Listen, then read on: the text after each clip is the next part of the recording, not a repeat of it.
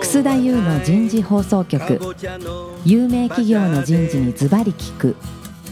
年間約500社を訪問し続けている人事のスペシャリストでありシンガーソングライターとしても活躍する楠田優が有名企業の人事を招いて企業が抱える課題や実際の事例を紹介しながら解決策を模索していきますこの番組は株式会社マネジメントサービスセンタービジネスコーチ株式会社株式会社ワークスジャパン SAP ジャパン株式会社の提供でお送りいたします管理職の僕があとはやるから楠田優の人事放送局、有名企業の人事にズバリ聞くパーソナリティの楠田優です。今日は4回目になりますが、理念ウェイの共有の大切さを考える、今日は最終回、小松ウェイから学ぶになります。早速ゲストの方をご紹介いたしましょう。小松顧問の日置正和さんです。日置さんどうぞよろしくお願いします。よろしくお願いします。続きまして、SAP ジャパン人事人材ソリューションアドバイザリー本部本部長の南和樹さんです。皆さん今日もどうぞよろしくお願いしますよろ。しくお願いします。さあ、今日はクリスマス、ということでですね、外は雪が降ってるんだろうかね。えースタジオの中はまだちょっとポカポカしておりますけども、そうですもうすぐもういよ正いよね月になりますね。はい。ね終わりますね。平成最後の2018年うん、平成最後の。え。ということで、皆様は年末年始はどういうふうにお過ごしでしょうか。さあ、今日のテーマ、小松ウェイから学ぶになります。ひよきさん、小松ウェイの少し作られ方をですね、はいもう一度お話をいただけますか。まあ、前にもお話ししました経営構造改革が2001年はいにスタートして、んまあ、成果が出てきて2005年ですからよ4年経った時に小松の強みを整理してみようっていうことを社長が提案したんですね当時社長の魚屋が提案をして、はいあの中で揉んだ時に、じゃあと言っていくつかの議論が出てきたわけです。はいで、もともとですね、多分、魚の頭には、次の社長にバトンタッチをすることも含めて、トップマネジメントの行動基準を作ろうと。なるほどでこれはもう完全に、もう、ある意味で出来上がってたものなので、それをきちんと成分化しようというものだと思う。なるほどで、なるほ多ど分議論の中で、それだけでなくてですね、全社で共通編を作ろうという。で、それを小松江は多分最初の頃からものづくりを前提に考えたんですね。うん、そうですだよかね。らものづくりっていう多分、あの言い方が、例えばマーケティングとか、例えばあのメンテナンスをするようなことも含めて広い意味でものづくりと認識だと思うんですけどなるほどでそれを作ろうということになって、まあ、小松ウェイその推進委員会だったからそういう組織を作る、から今度は成分化するチームを作ろうというそのチームに実は私は手を挙げてやろうじゃないかっていうことをやって、だから結構深く入ってたんですけど、それそれは強みを整理するということも大事だと思った一方で、この前にも申し上げたと思いますけど、やっぱり海外の人にですね、こういうことも伝えたいと。駐在した時にも、小松ってこういう会社だよっていうことを海外の同様に言う時に、意外にですね、ないんですよね、ネタがですね。そういうのに使えるんじゃないかということがあって、で、あの、チームを作ったんですけど、はいそのチームはですね、どちらかといえば息のかかった人を個人的にですね、ちょっと集めて、それでそういうチームを作って、今で言うとちょっと申し訳ない、働き方改革には反するぐらいき っと、なるほど。まあ、燃える集団でやる燃える集団で。で、結果としてはですね、じゃあそういうシニアの経験豊富な人たちに、うちの会社の強みは何なのというインタビューをしたんですね。3ヶ月ぐらいしたと思いますから。おースタートが2006年の2月ぐらいにチームを立ち上げて、はい3ヶ月ぐらい、この聞き取りですね。だからもう課長さんになった人が多かったので、月に1、2回はそのために平日時間を割いて、てもらってあとは土日に結構まとめてたと思いまやす。ってたんだ。ええなるほど。で、ドラフトはその年の6月、あ8月ぐらいにできてですね、で、それをチェックするので、小松ウェイ推進委員会っていうのを作ったんです。はいええでそれはその委員長が次に社長になる野地がやったんですけど。なるほど。ええそういう格好でできたものを、じゃあと言ってですね、9月か、2006年9月に、海外のトップの人たちに、まずこの出来たてのほやほやを見てもらおう。なるほど。こういうものを作って、社員で共有するのはどうかというような、小松トップマネージそれをメ日ント本フォー語ラムで作ったものを英語化した。英語化したんですね。ええで、その時にそれだけじゃなくて、いや各その機能のトップと海外のトップの人たちとの、そういう意味ではミーティングっていうか会議にしようというので、なるほどであとは小松江を作った時にそれどうやって普及したらいいかという、当時普及ぐらいの言葉を使った。普及って言ってたねええで、それを、そういう議論のことをやって、もう食いつきは非常に良かったんですよ。よかったもん。あこういうものをやっぱり俺たちも欲しがったからやってくれだったんですけど、これもあの前回申し上げたと思うんですけど、彼らはそれ以上に社長も出てくる、それから例えば建設機械の本部長、マーケティング本部長も出てくる、それから開発本部長も出てくると、そういう2時間とか3時間のセッションを、ものすごくやっぱりインプレスに聞いてくれたと思うんですよ。なるほで、これも申し上げたと思いますけど、こういう会合に出してもらってっていうところだったと思いますど。あ、なるほどえね。えなるほどねで。その前にあの自分でもやったんですけども例えばグローバで会議があった時にはできるだけその地域のトップを呼んでオブザーバーで参加してもらうとかですね、そういうことを含めてやってきましたので、自分なりはこうインボルブをすることにも心がけてたし海外で経験したとやっぱり足りないのはそういう場をねあの割合が日本人のマネジメントと海外のマネジメント違うのでできるだけ一緒に入ってもらおうという工夫は個人的にしたつもりだったんですが、やっぱりやってよかったなっていうことだったんですね。でそれ3年間やってこれで GO だと、でここまでも出来上がってましたから、でその次にじゃあじゃあそういうことを引っ張ってもらうミドルの人たちに海外に出て行って近く地域で教えていこうじゃないかと。なるほどで中国はその時一番小松のあのビジネスを引っ張ってましたので、中国は確か4回やりましたね。おえー。で、あとはロシアとか、ドバイも行きましたし、インドネシアも行ったと。結構行ったんだね結構行もちろんアメリカも行きました。おええー。まあ、あそるれ意みん味ななんか通訳をつけてやったんですかそうですね。通訳の必要な人もいたので、通訳で、私は一応、英語で苦労しながら、英語で苦労しなが汗ら汗かきながやったんやらやった、まあ、ジョークを言うとですね、インドネシア人の人たちがその教育を受けるために、確か英語を1年間も特訓したんですね。えそれぐらいインドネシア人のトップの人が肩入れをしてくれるだけです。なるほどええここから言いたいのはですね、私が英語で話をしたら、ミスターヒヨキもっとゆっくり話してくれ と。なるほど。 初めて、初めて。僕は英語はもうこんなに腹よく喋れるんだという。早く喋れ。 あ、なるほど、なるほど。ええ そういうエピソードがあるくらいなんあーですそうでよ。ですすから、みんなあの食らいすぎなくて、自分たちでどう引っ張るかっていうような格好で乗っててくれたと思うんですけど、で、そこで一つ小松江を引っ張る荒井君となりましてね、僕はいいキャラクターなんですけど、彼がまさにそういう責任者でいると。あと、ハーバードのその名教授になった吉野先生がはい、小松のいろんな教育に関わっていただいたので、そういう出てっていただいて、小松のケーススタディを一緒にやると。ああ、そういうこと。そういうことでセットしたのがやっぱり良かったと思よいかっますたね。ね。これはすごいね。うんそもそもそのいろいろな人たちから出てきた小松の強みってなんか少しエピソードお話しくだあさい。のまずトップマネジメント編というのは5項目で、 5項目あるええまあ、これはあのラジオですから、口頭で申し上げますと、一つはですね取締役会を活性化する、取締役会を活性化するえ。え社員とのコミュニケーションを率先垂範すると、からビジネス社会のルール、つまりコンプライアンスですね、遵守する、から決してリスクの処理を先送りしない、作曲を繰りしないええ常に後継者の育成を考えると。ですから前に南さんがお話になったのと違ってですね、私たち個人にこういうことをしろというか個人のそういうあのコンピテンシーよりは動作のようなことだと思うんですよね。動作ね。ええうんそれを徹底しようという格好ですけど、そこに本人のカラーが入ることは構わないわけですけど構わないこの5つはとにかくやってくると、でこれは桜井自身が社長でいたときに、例えば関係会社、社長が変わるときに、このメッセージを出してたんですよね、だからそういうものがあったものをもう一回整理をしたということになってくると思う、今度はものづくり編の方はですね、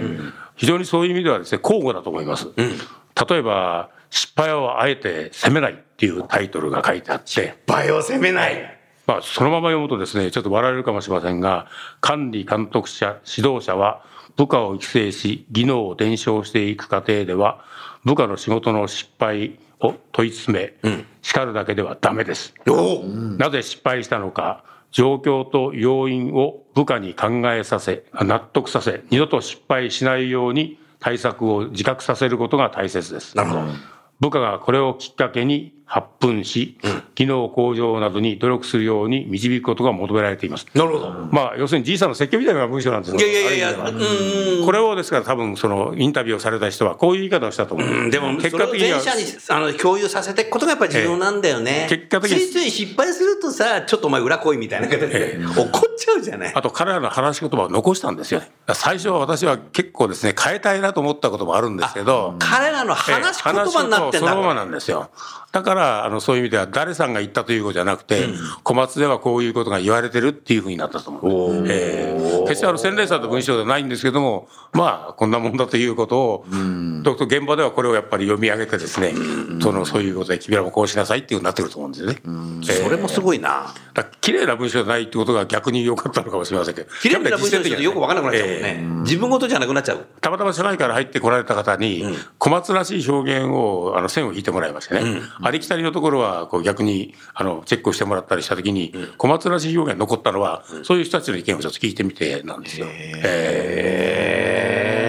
えだからそのいろんな上を並べてですね、言葉の洗練の表現の洗練の再開かもしれないんですが、まあまああの腹落ちすること表現になってるって言えるのかもしれないなっていうのが、うんなるほど私自身の認識がありますね。ええすごいね。実感ありますね。実感あるねう。ん、本当に。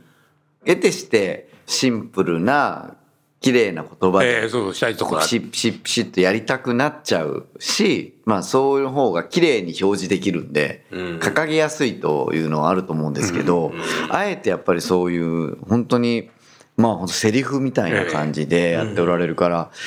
分かりよいし、実感こもってるなっていう感じはしますよね。確かに。でこのトップマネジメントの5項目を、まさにトップが有言実行してるわけですね、魚自身も。そうですねそうすると、部下の人たちって言いますかね、社員の人たちも、これは本物だと思うんですよ。そそうですねこはですね、会社の中で多分、ピシッとこう、筋が通った部分だと私も思ってますね。ええ私たちもきちんと有言実行しなきゃいけないねっていうこそうでとすになってねき。ちっとサクセッサー、購入者作るっていうのもね、そうですね明確になってるもんね素晴らしいね。リスクを先送りしません。これはですねそうそうそうもしかしたら本当に海外のオペレーションで学んだことかもしれませんね。日本の方あが、ーそうですねあのどちらかといえばリスクはまあ隠してしまうとか、そうですねうんこういうことでトップに迷惑をかけられるとか、そういう変な力学が働くじゃないですか。購入者はいっぱいいるだろうみたいな。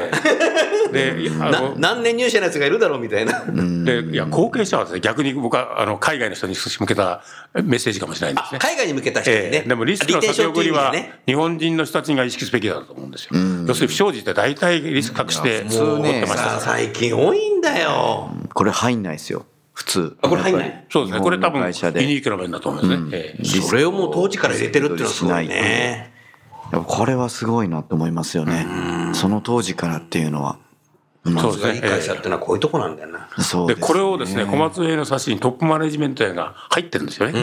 これも実はそのトップマネジメントフォーラムで海外の人用のトップを読んだときに、面白い意見が出て、なんで入れるんだと。これ俺たちが持ってりゃいいので、みんなに出す必要ないじゃないかっていう意見が出たんですよああ、なるほど。なるほど。ええそういう意見も出た。その時に社長の下がりも入った議論になったんですけど、俺は絶対出すじゃないですか。どうすんだったええ、で2つ目は出してもいいけどじゃあ後ろにしろと共通点を先に出して後ろにしたらいいだろうさそれもダメだって言って最初に乗ってるんですよ。なるほど。でもそれでコミットメントそうそうがそうでやっぱすり伝わる。そうやなっるよね。ええ後で考えるとそういうことですよね。ねえぱりそういうの大事にされてたんですよね、本当に。だからコミュニケーションもちゃんと入ってるって、やっぱそういう、そういうことだ。うん、そこですよね。なるほど。えだからそれぞれの人がとにかくそれぞれの形でコミュニケーションをややっていいんだけど、必ず例えば年に2回はそういう機会を持ちなさいとかですね、だから上から働きかけないと前の南さんの話じゃないですけど下からこのボトムアップで意見って上がってこないんですよ。だからコミュニケーションでやっぱり上から行って、まずはねうんそれでやそうっぱですりね情報がいったって帰ってくるということですそうえですえそのそれはもうはっきりその解説書にも書いてあるんですけど、ええさて、そうすると、日置さん、その作ったものをどうやって共有していったんですか何か説明してるだけじゃなくて、読んでもらうだけじゃなくて、やっぱなんか研修みたいなのやってたんですか研修はやってますね。ですからインストラクターをまず育てるってことなんですイねンストラクターを育てる。インストラクター何をするんですかですからこういうことをやっぱ教えられる立場教でえられる。説明できえる。えそれからもう一つは日本人の駐在員が各地に行ってますよね。で海外版を作るときに日本語とが英語版ができましたので、その英語版と日本語版をベースに、現地で現地の言葉で作れという。作れという学校であそういう仕事な多の分十数カ国でできてると思うんですよ。お、もうそんなに読んだ。ええなんか私、ペルシャンか何か見せられたんですけど、見ても全然わかんないですよね。わかんないねただば番号が同じだ から。ペルシャ語がかどうかもわかんないな。ええ なるほどタイ語だとペルシャ語なんか見せてもらったんですよだから十数カ国語ができてると思いますね。できてんだええこれともう一つ行動基準もそうなんですけど、これも日本語と英語と大訳を作って、各国の言葉でさらに置き換えたと。中国なんか結構食らいつき早いんですよね。だから日本語が読める人たちもいるので、それで中国を作ろうっていうのがここでやりましたから。なるほど。で、あとはですね、多分、いろんな時に小松いって言葉が出てくるんですよね。なるほど。ええ、でそれは別に書いてあることの説明じゃなくて、小松絵に例えば乗っ取ってとか、それは小松絵に即してるねとか、そそういうことで出てくることによって、少なくとも小松絵は頭に入りますよね。それは素晴らしいね。私たちも小松絵ってよく使いますし、ですから研修センターもいつの間にか小松江総合研修生だって前にくっつけちゃったんですよ。研修生だってよかったんですけど、別に小松江だけ。価値基準価値基準になんだよね小松江だけ教えたわけじゃないんですよね。うんええ価値基準であり判断基準であるわけだよね。でも最初このウェイという言葉には結構中で抵抗が個人的にもあってですね。ウトェイヨトヨタさんも、カオさんもウェイだったじゃないですか。そうですねうん、そうだね。多分海外の何人かにメールでですね、作ったもののタイトルは「ウェイを作ろうとか使おうと思ってるんだ」って言ったら、結果でそれでいいじゃないかっていう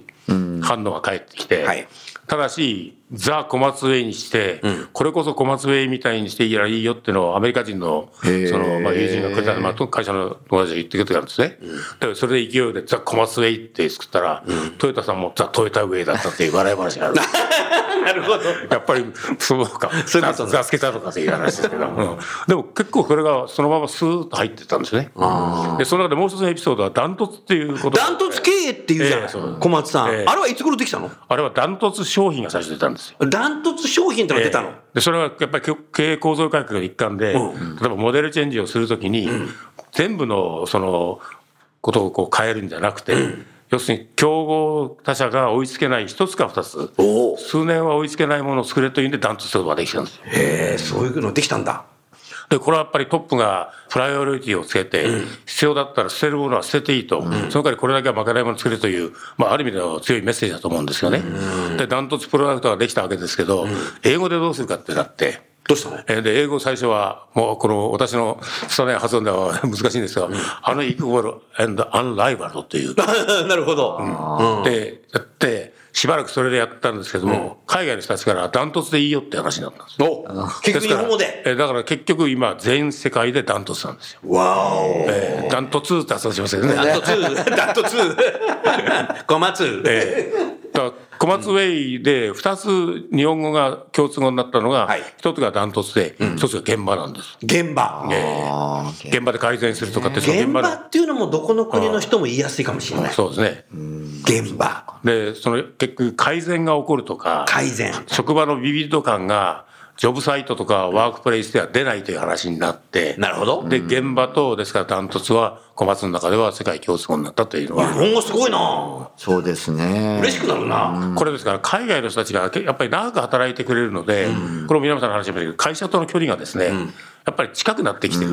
親近感があると思うんですよね。ええまあ、僕よく言うんですけど、会社にのその経営に参加してるのと、あるいは会社に所属してるのは違うじゃないですか。参加してるのと所属してるのとは違う。これ森島さんの方にも昔読んだんで僕も使ったんですけど、はいだから所属を求めるのは求めすぎかもしれないんですけど、所属するっていうそういうつまりうちの職場、うちの会社になったわけで、やっぱり近いので、いろんなことに対して提案が出てきやすくなりますよね。んそうですねえーそういうまあトップが何人かいてくれて現場でいいよとか、ダントツでいいよっていう話になったのは私もありがたい話だなと思いましたね。え面ー白いね。すごいですね、すごいね。すごい。うん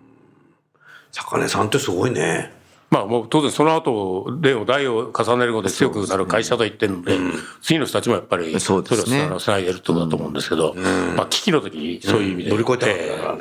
ね。リーダーシップでね、本当にあの会社を引っ張りましたんでね、えーまあそうですそうですでもこれだけ大きい会社に、やっぱりトップにみんなついてくってのがすごいね。その危機の時に。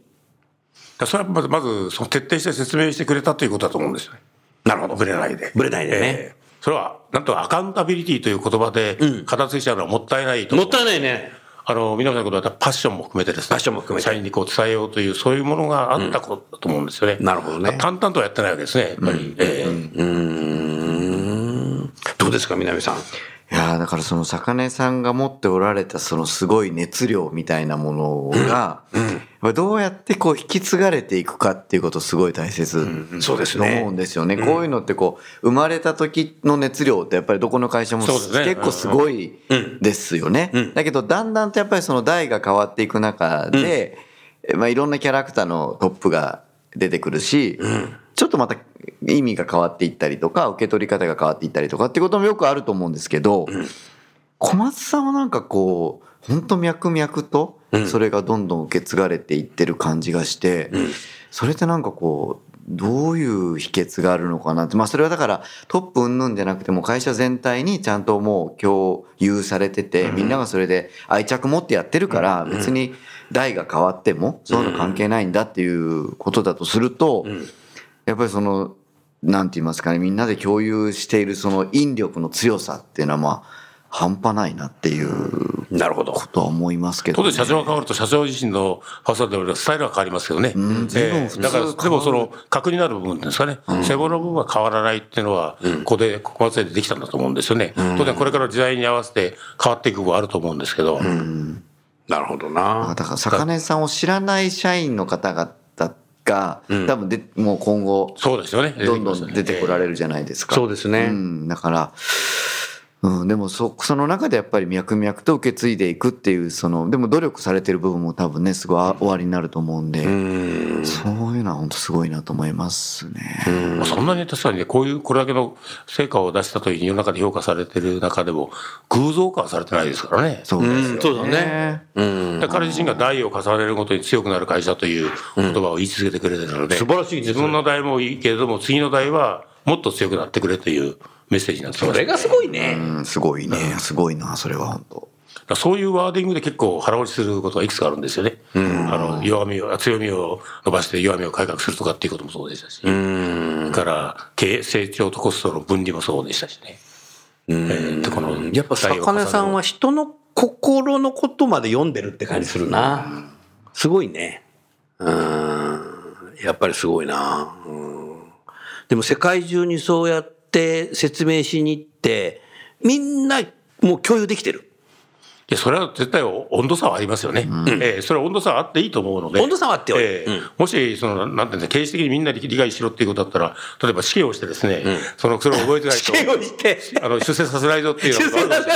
だけど、それじゃなくて、それじゃない。もともとこういうものは時間がかかる、で自分でいいと思ったことを実行してくれというところでスタートしてたので、まあそういう話をそ聞れいにたので共有できる人が入ってくればいいし。で私なんかもそれだから、じゃあプロチームのあのチームをやろうというんで、もっとガチガチの案だったらやっぱりやらないと思いますよね。やんないえーだからそこでやっぱり働いてる人たちの需要を前提っていうか、まあ、ぼ僕に言えれば働いてる人たちの視点をですねやっぱり考えてくれてるってことだと思うんですよね。なるほどえー試験しちゃったらちょっと違うね。うん。違うね。だからそうするとやっぱり冒頭の浸透が使いにくくなってきて、うんなるほど共有でできた共有だったら共感に行きたいと思うと思いますけど、共感にねええなるほどまあ多分そういう時代も何でも最初復旧してたねえ復旧最初は復旧だろうこの間古い資料を見てたら、うん普及がつく使われてましたこうやって古い仕事浸透を使ってる資料はあるんですけど私の書いた資料は浸透はないんですよだか そうだ。急から浸透になって急になってるんだ。ら最初はやっぱり冬だったんですよあー読んですったから、ええ2006、7年これはもう本社も含めてグローバルにも共有されてる。まあ、ですから先ほど言ったようにどこまでっていうことはですね、疑問がありますけど、例えばそのトップマネジメント編の5項目、これは当然理解されてる。理解されてるそうすると一つの経営のシンボル的なものになってると。あと小松絵の中で多分いいねと思ってるのがみんなあると思うんですよ。そのいいねを実行しようじゃないかと。なるほど、なるほど。例えばインドネシアに行った時は、インドネシアは今月の小松絵っていうのをあの各職場に掲示してましたね。今月の小松上、これに特に注目しようみたいなんで。工夫してるんだそうね。そう。でそれをインドネシアでやってたし。すごいな、インドネシア。ええまあ、確か作った時にですね、誰かのアイデアでバナーを作ろうっていうんで、バナー小松ウェイという、なんか三角の変な、極東って昔、水産会社があったあんなバナーがあるんです小松ウェイそれが至るところに飾られてると、で私インドネシア行った時に全然小松ウェイに出てない小松ウェイが書いてありましてね小松上に出てこない小松ロ上が出ーてマ字でガシン翔太って書いてあるんですガシン翔太うん。日本人のマネージャーうんが、その職場でですね、品質のトラブルが多いので、お前ら今、ガシン商談の時だと、そういう説明をしたんだあ、そういうことななるのほでど。今月頑 張って、あの、品質向上しようっていう時に、ガーシンしようだと。なるほど。なるほど。 5S の活動はインドネシア語では K で始まる言葉で全部書いてあって、 K ?5K なんですね。 5K なの整理整頓も。そのその K で始まるの S はないって言われましたから。ないんだええまあそういうことで、それぞれの地域でこう、それぞれの流儀で入っていくことが大事なのうで。ちの職場なんだよ、だから。ええそれもね。うんそうなんですまあ、インドネシアはそんな感じありますね。えーなんか小松に働いてるし、もう35年経ってますからね。えーそ、そんなに、ええもう立ってんだ。うん。それでいいんだろうね。うん全部、同じことで。そうあそのうそうこれもですねそう思うそうあの試験に合格しないと管理職にしないぞじゃなくて。うん一般にですから、どうも日本の会社、窮屈さを与えたのをきちんとやりたいので、例外が出ないようにとか、その指導要領を作って、この通りやれみたいなのがあるじゃないですか。あるあるあるええだからそこはですね、むしろ影で僕らも学んだもんで個別は管理がめんどくせえぞみたいな。管理しなくていいじゃんねみたいな。話す人によって違っていいじゃないかっていうのと、違っちゃいけないよっていうので、当然スタンスが違ってきますよね。そこもだからダイバーシティになってるんだきっと。うん、だいぶ違いますよね。だから私もその、なんか決まりきった、こう、やつをとにかくし昭和するのですとか、とにかくこう、これ決まったものを何か覚えるんですっていうので、なんか組織開発ができると、なんかやっぱ到底思えない。そううんやっぱ変わっていいし、一人歩きしていいくて、うん目的がやっぱはっきりしてるっていうことが、僕小松上はすごい、とてもいいことだなと思うんですよね。やっぱりガッと落ちた時に、その時にこそ強みをもう一回意識しようよと強みをもう一回思い出そうよ、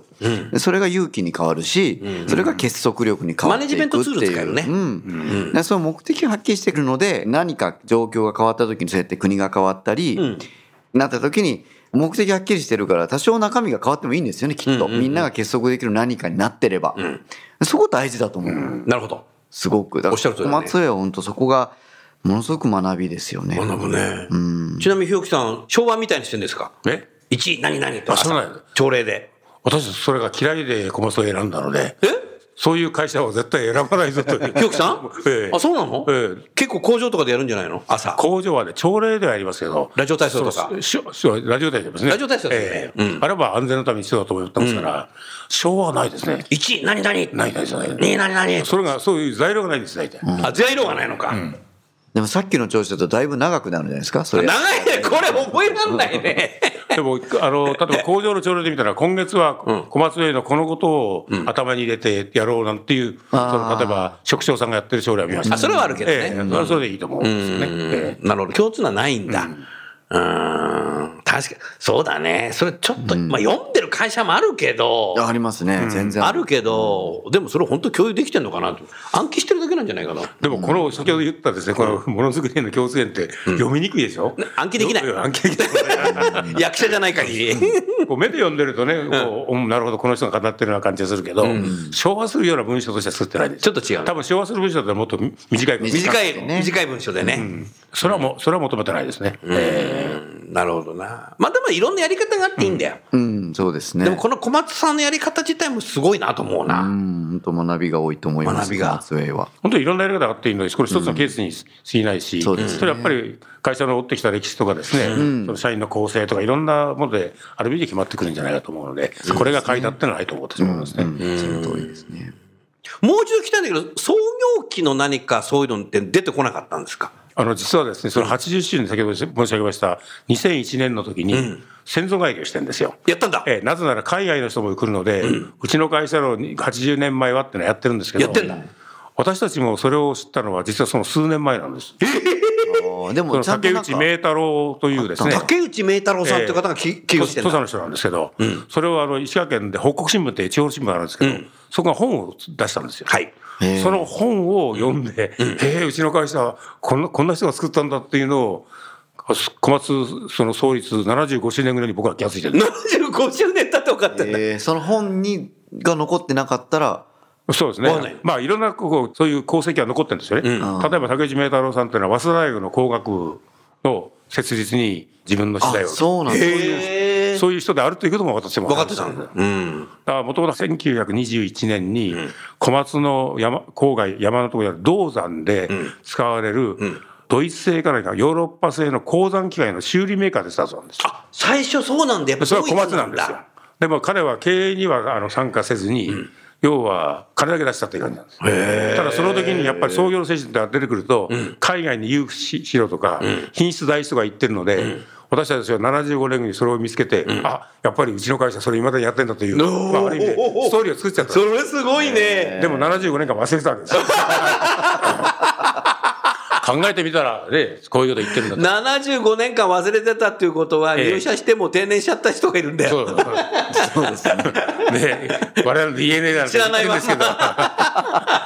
けでど。もすごいね、だから今はあの小松上の中にさっき言ったその危機がなかったらいまだにないのかもしれないねいや、それはでも80周年の時にやってるから。あそうかそこです、あの、創業者は思い出したんであす。思い出したかええ。なるほどただこんなに出てこないよ、と。あそういうことかだら今、小松屋の冊子でも最初の時に1ページが出てくるわけで出す。てくるええ。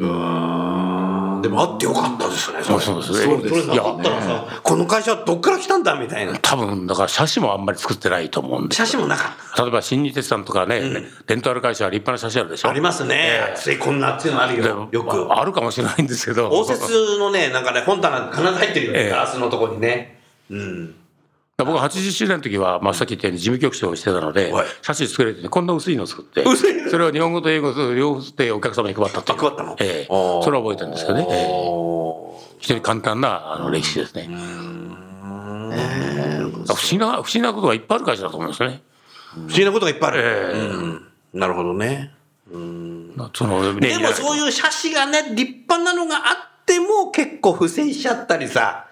あやばくなってっちゃう会社うん。外資に買われちゃうとか、そういう会社いっぱいあるじゃないそうですね。でも、それはそう、写真があるかどうかではないんですけど、とにかくね、日本のものづくりの中では品質第一はどこでも言ってるので。そうでみんな言ってるよね最近起こるのはね、メーカーで品質っていう言葉使わないメーカーないですよ、うん、そうですよね。みんな言ってるよねでもなんかみんな品質悪いね品質悪いって言うんじゃなくて、まあ、そういう事件がいくつかね、やってる、んできてくるねだから品質を現場で作り込むとかね、うんそういうことがやっぱり言われてるわけですから、やっぱりそれは大事にしてほしい大事にしないといけないえね、え必ずですから、そうどこでも現場のこう上を作れば品質第一とかね、現場で作り込むとか改善するとかって出てくると思うんですよね。はい。それではちょうどですね、まだまだ聞きたいんですけど、時間になってしまいました。来週はありま せん。えー、今日で終わりです。えー、ひょうきさん、えー、みなみさん、4週にわたりどうもありがとうございましどうもあた。りがとうございました。どうぞ良いお年を。良いお年を。良いお年を。